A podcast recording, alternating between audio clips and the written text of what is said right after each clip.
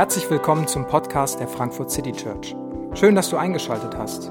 Wir wünschen dir viele inspirierende Momente beim Hören der Predigt.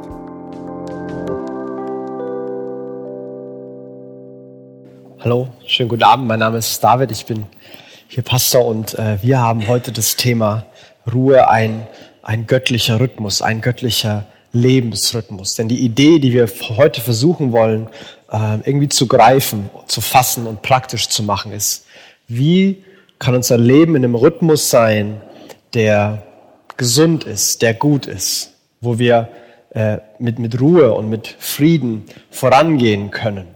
Und wo wir es nicht uns so anfühlen, als würden wir rennen, rennen, rennen, rennen, ab und zu mal Luft schnappen und damit wir wieder weiterrennen könnten und dann wieder und dann wieder weiterrennen sondern wie finden wir einen, einen Rhythmus, einen Alltag, der, der beruhigter, der nicht so getrieben, nicht so hektisch, nicht so chaotisch, nicht so durcheinander ist, wie, wie manche von uns ihn, wie viele von uns ihn wahrscheinlich erleben, wie ich ihn zumindest oft erlebe.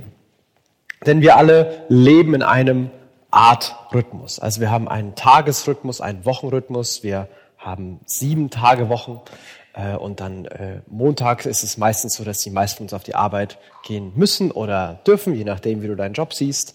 Äh, und Freitag ist dann äh, für viele Wochenende angesagt und bei manchen ist es auch anders. Aber so ist ein bisschen der Rhythmus. Vielleicht hast du ganz bestimmte äh, Zeiten, wann du aufstehst, wann du ins Bett gehst, wann du was tust. Und es gibt deinem Leben ein bisschen Struktur und ein bisschen Rhythmus. Und überall auf der Welt hat sich äh, diese Sieben-Tage-Woche als ein Rhythmus durchgesetzt. Und wenn man sich fragt, ja, warum ist das so, dann gibt es eigentlich keine andere Begründung dafür, als dass es aus dem christlich-jüdischen ähm, Gedankengut Erbe kommt, ähm, das mit der Schöpfungsgeschichte, wie Gott die Welt gemacht hat, zu tun hat, dass Gott die Welt in sieben Tagen gemacht hat. Denn die Zahl sieben ist nicht so wirklich hilfreich, ähm, wenn man auf Wochen und, und wenn er auf Monate zum Beispiel aufteilt. Also unsere Monate haben 30 oder 31 Tage. Und alle, die des äh, kleinen einmal eins mächtig sind, die wissen, dass es 7, 14, 21, 28, 35. Also es ist nie so, dass, okay, Montag ist immer der erste, der achte ähm, und dann wieder der 15. oder Sonntag ist immer 7, 14, 21, sondern es ist immer anders. Und deswegen haben wir auch ständig diese Frage, sag mal, welches Datum ist denn heute und welcher Tag ist denn heute eigentlich? Denn diese Zahl sieben ist eigentlich gar nicht so wirklich praktisch und hilfreich. Aber es kommt aus diesem starken ähm, jüdisch-christlichen Gedankengut und ist dahergehend geprägt. In der Geschichte gab es ein, zwei ähm, Momente, wo man versucht hat, das zu verändern und umzuprägen. Zum Beispiel haben es Menschen während der französischen Revolution, die Führer der französischen Revolution haben versucht, einen Zehn-Tage-Rhythmus einzuführen. Man wollte sich von, von Kirche auch lösen und Zehn-Tage-Rhythmus sorgt dafür, dass Leute nicht nur sechs Tage arbeiten und Pause machen, sondern neun Tage arbeiten und dann Pause machen und alle weiter vorankommen. Und man hat es versucht und man hat Strafen ausgesprochen und Leute verurteilt und ins Gefängnis geschickt und Kirchen verboten. Und nach ähm, ungefähr zehn Jahren musste dann wieder der Herrscher Napoleon äh, zurückrudern und hat gesagt, wir können Leute so viel verurteilen und einsperren und bestrafen. Das ist viel zu viel Arbeit, das bringt alles nichts. Wir gehen zurück auf die sieben Tage. Wo es auch probiert wurde, ist damals in der Sowjetunion äh, um 1930 herum, äh, haben die damaligen Führer, unter anderem ein gewisser Herr äh, Stalin, haben versucht, ähm, eine Fünftageswoche einzuführen, aber ohne gemeinsamen freien Tag. Also, dass die, die Fließbänder durchgängig arbeiten und jeder hat irgendwie an einem anderen Tag frei. Ähm, dadurch konnte man den, den Staat und alles für das Gemeinwohl stärken und man hat Familien geschwächt, weil es nicht mehr so einen einheitlichen Familientag geben konnte, wo alle zusammengekommen sind. Man hat auch Organisationen wie Kirchen oder andere Vereinigungen geschwächt, weil es eben keinen offensichtlichen Versammlungstag mehr gab. Schon nach einem Jahr wurde auf eine Sechstagewoche fünf plus ein gesamtfreier Tag eingeführt und ähm, zehn Jahre später, um 1940, ähm, musste auch ein Josef Stalin zugeben, ähm, sieben Tage Woche ist einfach so funktioniert die Welt und sie sind zurückgegangen und dabei geblieben. Heute leben wir in dieser Zeit. Wir haben sonntags frei, zumindest die meisten ähm, von uns. Sonntags haben die Läden geschlossen. Ähm, und für die meisten ist es okay. Wenn, wenn du jemand bist, der sich gerne wünscht, dass sonntags die Läden wieder offen haben, dann würde ich wetten, dass du in keinem der Läden arbeitest, sondern äh, dass du einfach gerne die Möglichkeiten hättest. Denn dahingehend geht unsere Kultur schon stark. Wir haben eine, einen Begriff, der kommt aus äh, den äh, Vereinigten Staaten von Amerika. Auf Deutsch heißt der 24-7, äh, 24-7, also dass man rund um die Uhr immer erreichbar ist und alles machen kann. Dass man immer bestellen kann und einkaufen kann und sich Essen liefern kann und dass man diese Formen von Rhythmus überwindet, dass sich jeder ganz individuell, ganz selbstständig seine Bedürfnisse zusammenstecken kann. Und wenn wir ganz besonders reinzoomen in, in unsere Stadt, in, in Frankfurt, dann äh, muss ich sagen, dass ich ganz, ganz viele Menschen hier treffe, die, wenn ich, sie, wenn, ich, wenn ich sie frage, hey, wie geht's dir? Die antworten fast alle mit, es ist anstrengend, es ist viel, ich bin gestresst. Ich habe hier tatsächlich noch kein Gespräch gehabt, wo jemand zu mir gekommen ist, boah, ich habe jetzt das vierte Hobby angefangen und ich, ich weiß echt nicht, was ich noch machen soll. Also ich habe einfach so viel Zeit und Energie und ich, ich weiß gar nicht, was ich alles damit mit tun soll. Die Leute scheint es mir hier nicht zu geben. Wenn du, wenn du hier bist, dann äh, herzlichen Glückwunsch. Ich würde dich gerne kennenlernen, ähm, weil ich so Leute noch nicht getroffen habe hier in der Stadt. Es ist alles viel, es ist alles anstrengend, es ist getrieben. Denn die meisten von uns sind hierher gekommen, um zu arbeiten. Die meisten von uns sind hergekommen, um zu studieren oder um eine Karriere ähm, zu entwickeln. Und manche haben den Plan, dann, wenn es im Lebenlauf steht, wieder zurück äh, ins Sauerland zu gehen und sich da ein Häuschen zu bauen. Ähm, und manche bleiben vielleicht hier, aber wir sind hier, um zu arbeiten, zumindest die meisten von uns. Wenn man Smalltalk startet, beginnt das Gespräch oft mit, hey, was machst du eigentlich beruflich? Das ist oft die erste Frage, die hier gestellt wird, weil es unser Leben prägt. Und es treibt unser Leben und es macht unser Leben ähm, manchmal ganz schön hektisch und belädt sie mit Erwartungen und mit Stress. Wir nehmen den mit, auch in unsere Familien, in unsere Freundeskreise. Wir nehmen den mit bis, auf, bis in unser Bett, wenn wir abends wach liegen und überlegen, wie wir dem Kunden das Produkt vielleicht doch noch ein bisschen schmackhafter machen können, dass er bei uns kauft und nicht bei der Konkurrenz. Und was ich versuchen möchte heute, ist, dass wir die Idee, die in diesem dieser, dieser Schöpfungsgeschichte angelegt ist, dass wir die einmal uns vor Augen führen. Und ich hoffe, dass ähm, sie uns irgendwie begeistern kann und Sehnsüchte wecken kann. Und dann der Frage nachgehen, wie ähm, könnte ein Leben anders aussehen? Wie kann ein Rhythmus weniger getrieben, sondern ruhiger und gesünder für uns aussehen? Und wie kommen wir dahin? Und das ist die Idee von dem, was wir heute versuchen wollen zu machen. Und die allerersten Verse der Bibel ähm, beschreiben äh, eine Geschichte, wie alles geworden ist. Und sie geben uns Hinweise darauf, wie alles geworden ist und warum es so ist, wie es ist. Und die ersten Verse sind folgende. Am Anfang schuf Gott Himmel und Erde. Und die Erde war noch leer und öde, dunkel bedeckte sie und wogendes Wasser. Und über den Fluten schwebte Gottes Geist. Und da sprach Gott, Licht entstehe. Und das Licht strahlte auf. Am Anfang wird hier beschrieben, dass es äh, eine, eine Erde, die war wüst und leer, die war irgendwie chaotisch. Der hebräische Begriff dafür ist Tohu Wabohu. Äh, den kennt vielleicht der eine oder andere, weil er so ein bisschen ein, ein geflügeltes Wort bei uns geworden ist für, für Durcheinander, für Chaos. Am Anfang war Chaos, war Leere, war Hektik, war Durcheinander. Und jetzt kommt Gott und, und greift ein. Und alles, was in seiner Schöpfung tut, ist, äh, er, er ordnet eine Welt, er schafft eine Welt, die, die schön ist, die gut ist und die funktioniert.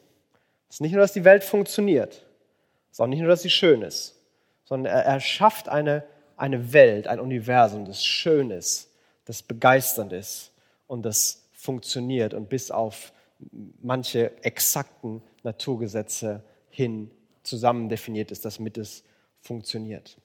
Und die Idee in dieser Geschichte, die wieder und wieder wiederholt wird, ist, dass Gott etwas macht und er macht Berge und Meere und dann Pflanzen und all die verschiedenen Pflanzen ähm, und Vögel und Fische und Tiere und irgendwann die Menschen.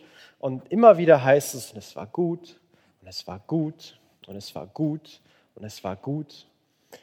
Und es soll klar werden, dass von Anfang an die, die treibende Idee und die, das grundlegende Prinzip hinter dem Universum ist, ist Güte.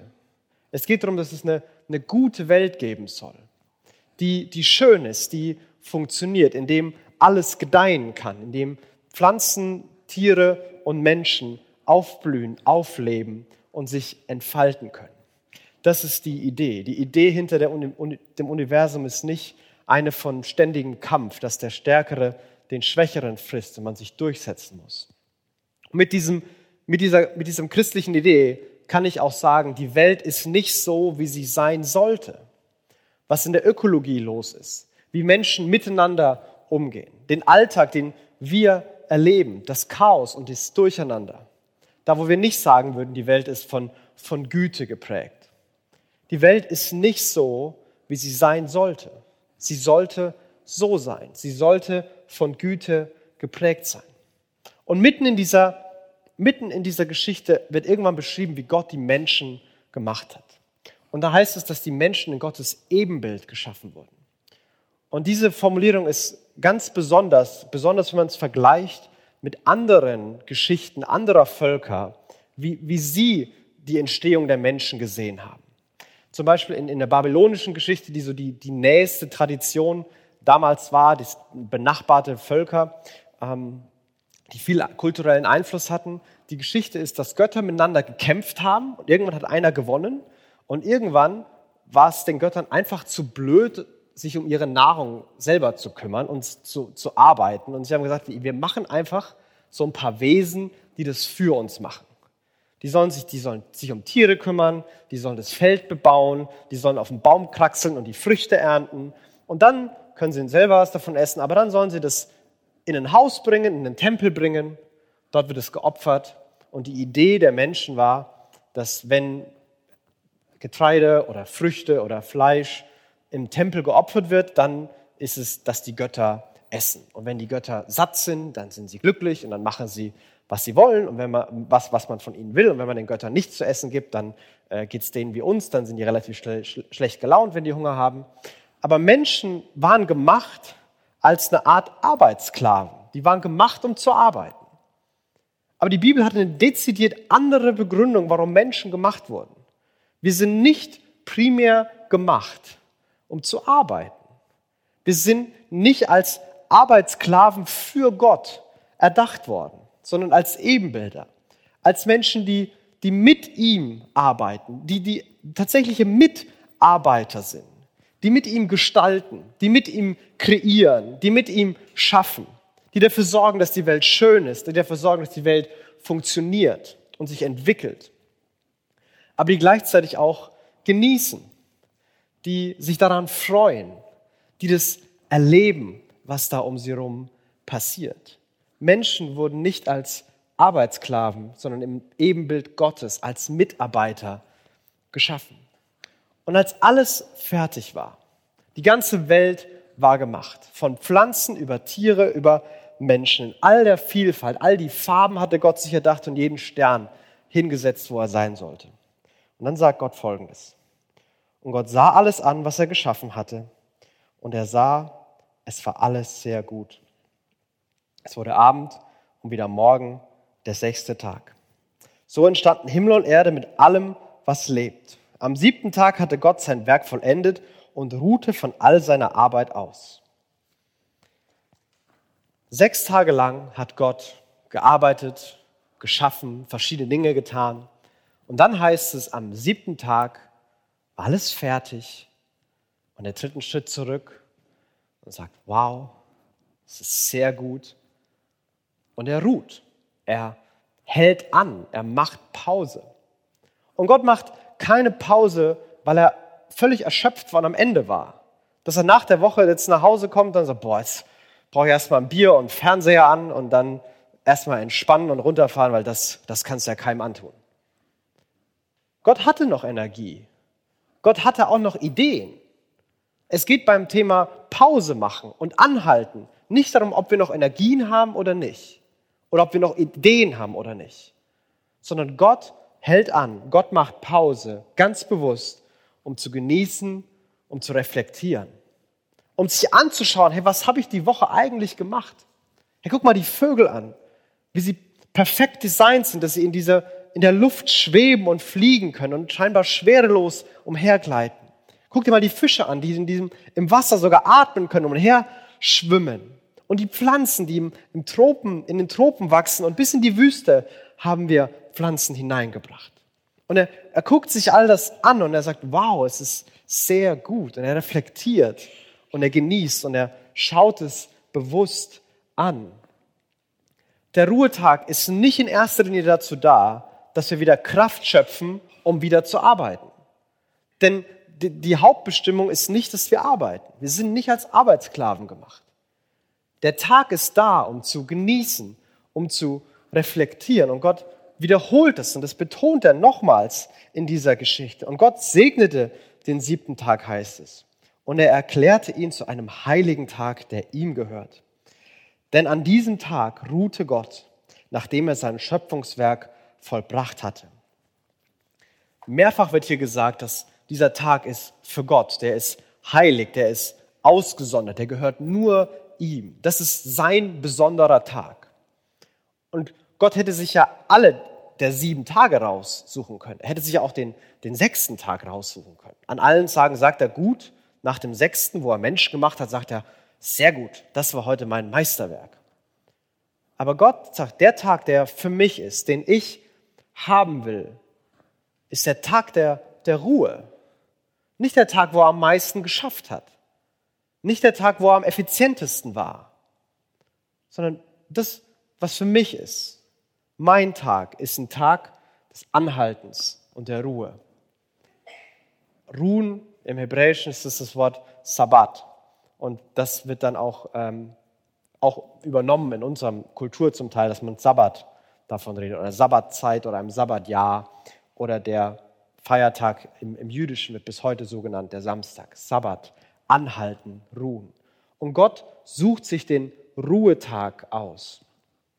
Und er, er lädt die Menschen ein, sie bewusst mit ihm zu ruhen bewusst mit ihm zu reflektieren, mit, bewusst mit ihm zu genießen, bewusst mit ihm Beziehung zu leben, bewusst bei ihm zu sein, um Beziehung zu vertiefen und zu verstärken. Es ist kein Tag, an dem Beziehung gelebt werden soll und an anderen Tagen nicht. Ich bin verheiratet und ich bin sieben Tage die Woche verheiratet. An Tagen, wo meine Frau und ich arbeiten, da sieht man sich sehr viel weniger. Ähm, da sieht man sich abends mal und, und wie war's? Und manchmal ist man viel zu müde, um irgendwas Sinnvolles zu sagen. Und dann gibt es Momente, wo man sagt, okay, einmal die Woche, da gehen wir beide zusammen was Schönes machen. Da setzen wir uns hin, wir reden uns und wir unterhalten uns. Es ist nicht so, dass ich dann meine Ehe lebe und sonst nicht. Es sind nur die Momente, wo sie, wo sie vertieft und verstärkt und besonders sind. Und genau so eine Idee hat Gott mit diesem Ruhetag dass Menschen bei ihm sind, genießen, reflektieren und vertiefen.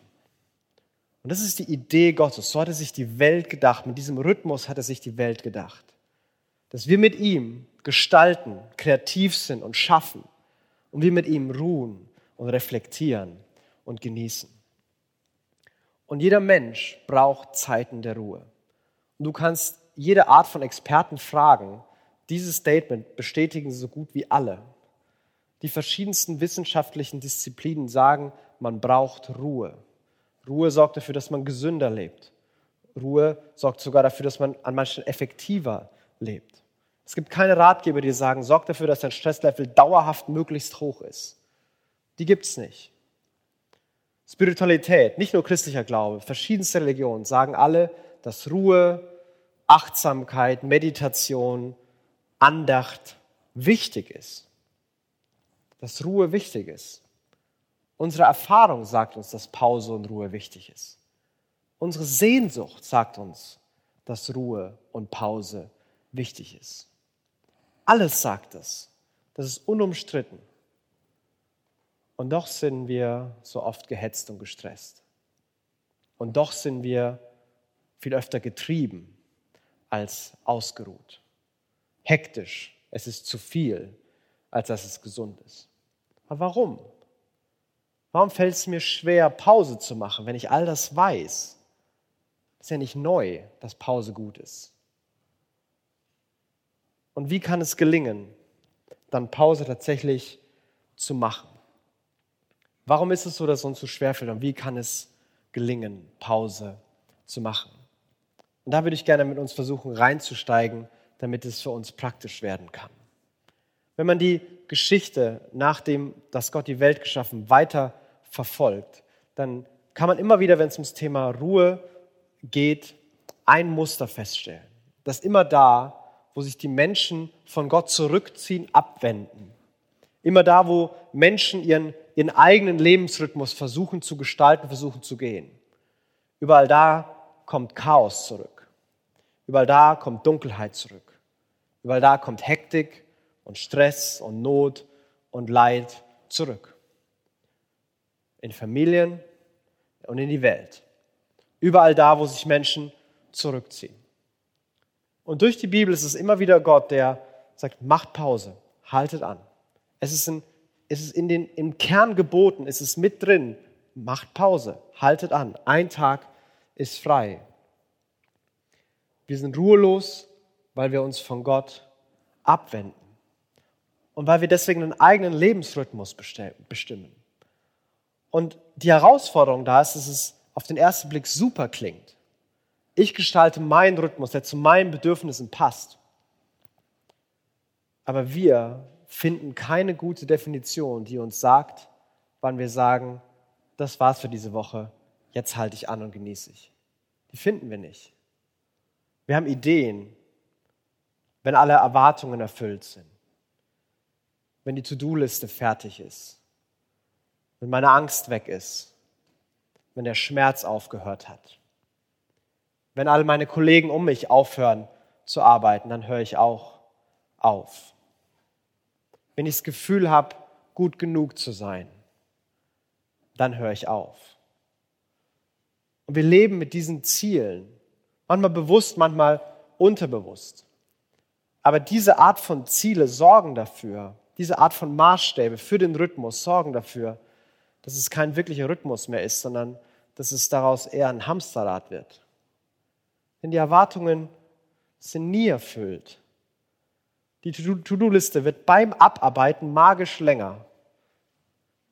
Die anderen, die hören scheinbar nie auf zu arbeiten, obwohl sie sagen, es ist ihnen zu viel. Die rennen trotzdem alle weiter. Meine Angst geht nicht weg, obwohl ich immer mehr tue. Mein Schmerz hört nicht auf. Und ein Gefühl von gut genug, ich weiß nicht, weil ich das letzte Mal hatte. Und so laufen wir und laufen wir und laufen wir. Und wir rennen in diesem Hamsterrad. Und das, was als wir bauen unseren eigenen Lebensrhythmus, der nach unseren Bedürfnissen passt, wird zu einem getriebenen Hamsterrad, bei dem wir nicht mehr anhalten können. Denn beim Hamsterrad, das dreht sich weiter, das Ding. Und wenn du aufhörst zu laufen, dann fällt man aufs Gesicht. Das tut weh. Und das wollen wir nicht. Und deswegen laufen wir weiter, auch wenn wir gar nicht mehr können. Und Gott war es immer, der sich, der weiterhin seine Idee verfolgt hat, dass wir in diesem Rhythmus leben können. Dieses Gebot, diesen Rhythmus, den, den fordert Gott immer und immer wieder von allen Menschen, verschiedensten Kulturen, verschiedensten Zeiten ein. Gott hat nie gesagt, okay, wenn ihr das mit dem freien Tag nicht haben wollt, gut, ich habe mir gedacht, das wäre eine gute Idee, aber wenn es für euch nicht so reinpasst, dann, dann macht eben, dann arbeitet, kein Problem. Das macht Gott nie. Und Gott ist aber auch nicht der, der sich jetzt neben das Hamsterrad stellt und uns versucht, schlaue Ratschläge zu geben.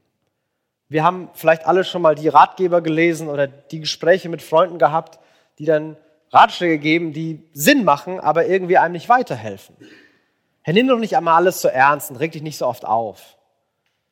Das wird eben nicht perfekt. Lern damit zu leben, dass es nicht perfekt ist. Die, die anderen, die, die werden dir nie genug Anerkennung geben. Das, du musst dich um dich selber kümmern. Das, das wird so nichts. Hey, hey, nimm's doch einfach mal alles nicht so ernst. Mach doch einfach mal weniger. Solche und vielleicht andere Sätze. Seh doch die Welt mal positiver. Denk doch mal positiver von dir. Hab mal ein positives Selbstbild. Hey, mach dir doch einfach keine Sorgen. Und so, so, so richtig die Sitze auf der Oberfläche zu scheinen magen, so, so wenig sind sie in der Lage, dieses Hamsterrad für uns anzuhalten. Wir haben das alles schon mal gehört. Und wir rennen trotzdem weiter, weil die nichts anhalten. Und so ist es Gott, der sich nicht daneben stellt und das irgendwie reinruft und vom Himmel nochmal genauere Anweisungen gibt, wie das denn zu lösen wäre. Sondern es ist Gott, der sich mit in diese Welt hineinbegibt, der sich in eine Welt hineinbegibt und Mensch wird, die er sich selber ganz anders vorgestellt hat. Gott bleibt nicht im Himmel und sagt so, ihr regelt erstmal wieder, dass es hier so aussieht, wie ich es haben will, und dann komme ich. Sondern er kommt mitten ins Chaos hinein, mitten in die Dunkelheit, mitten in den Stress und das Getriebensein. Mitten hinein. Und seine Absicht ist, uns zurückzuholen in, diese, in, diese, in diesen Rhythmus mit Gott. Einer der ersten christlichen Theologen, Paulus, formuliert es folgendermaßen in einem Brief, den er an eine Gemeinde in Ephesus schreibt. Noch einmal, durch Gottes Gnade seid ihr gerettet und zwar aufgrund des Glaubens. Ihr verdankt eure Rettung also nicht euch selbst. Nein, sie ist Gottes Geschenk. Durch Gottes Gnade seid ihr gerettet. Und mit diesen Begriffen verbindet sich nichts anderes. Durch Gott selbst hat sich aus seiner Güte entschieden, hineinzukommen in diese Welt. Gott schuldet uns gar nichts. Der hat nichts falsch gemacht. Der hat das Hamsterrad nicht gebaut. Das waren wir. Aber er kommt da mitten hinein, weil er es gut mit uns meint, weil er nicht will, dass wir so leben. Und er rettet uns. Er will uns da rausholen. Er will uns nicht nur einen Tipp geben, sondern er will uns Rettung schenken. Da, wo wir selber nicht mehr aussteigen können, da, wo wir selber zu tief drinstecken, da kommt er. Und Jesus ist in diese Welt gekommen. Und er hat sich aufreiben lassen und zerstören lassen von diesem Chaos. Er hat die Fülle der Dunkelheit und des Schmerzes und der, der Getriebenheit erlebt. Er wurde mit einer Peitsche auf den Berg hochgetrieben, um dann an einem Kreuz zu sterben. Er hat sich in dieses Hamsterrad hineingeworfen und es hat ihn sein Leben gekostet. Aber er tut es, damit wir da raus können und damit er uns das schenken kann. Damit er sagen kann, ich mache für euch, was ihr nicht für für euch selbst tun könnt. Ihr habt euch abgewendet und euren eigenen Rhythmus gebaut. Und daher kommen die Probleme. Und wisst ihr, ich laufe euch hinterher. Und ganz egal, wie weit du dich abgewendet hast, Jesus wendet sich uns ganz zu, auch wenn wir uns ganz abgewendet haben. Jesus ist, geht, geht jedem von uns nach, in, in das Chaos, in dem wir stecken. Und er ist nur einen Schritt für jeden von uns entfernt. Ganz egal, wo du bist. Ganz egal, wie sich das für dich gerade anfühlt. Ob du da hingekommen bist, weil du da bewusst hin wolltest, oder ob du da gelandet bist, obwohl du gar nicht dahin wolltest. Aber Gott kommt hinterher und er wendet sich uns ganz zu, auch wenn wir uns ganz abwenden. Und er schenkt uns diese, diese Rettung. Er schenkt uns zurückzukommen in die Beziehung zu Gott. Als Ebenbilder, in diese Vertrauens- Beziehung zu Gott. Und er, er will uns das schenken. Und deswegen ist er gekommen, um uns davor zu retten, wovor wir uns selber nicht retten können, von unseren eigenen Wegen. Und dann greift der gleiche Apostel Paulus wieder die Ideen auf, die von ganz von Anfang an der Welt da waren. Und er sagt in zwei Verse später, denn was wir sind, ist Gottes Werk. Er hat uns durch Jesus Christus dazu erschaffen, das zu tun, was gut und richtig ist. Gott hat alles, was wir tun sollen, vorbereitet. An uns ist es nun, das Vorbereitete auszuführen. Er verwendet Sprache von den ersten Texten, vom Schöpfen. Wir sind Gottes Werk, wir sind Gottes Geschöpfe. Und wir sind berufen, gemacht in Jesus, in diesem, in diesem neuen Verbund mit Jesus. Zu einem, und dann heißt es hier, einem, einem guten und einem richtigen Leben. Einem Leben, das im Rhythmus mit Gott ist. Gott beruft uns zu einem Leben, das, das gesund und produktiv zugleich ist. Das, das beides miteinander verbindet. Gott wollte nie, dass wir uns auf der Arbeit oder für was auch immer im Namen Gottes, um, um der Produktionswillen, um der Effizienz willen, um der To-Do-Liste willen, alles opfern, unsere eigene Gesundheit, unser eigenes Wohlergehen und ungesund leben, aber viel schaffen. Das ist nicht die Idee. Genauso wenig ist die Idee aus, aus Vorsicht und Angst, uh, da könnte ich einen Kratzer bekommen und ich will ja ganz und gesund bleiben, ich bleibe mal lieber auf meiner Couch. Das war auch nie die Idee. Denn wir sollen mit ihm schaffen. Und das ist weiterhin seine Idee.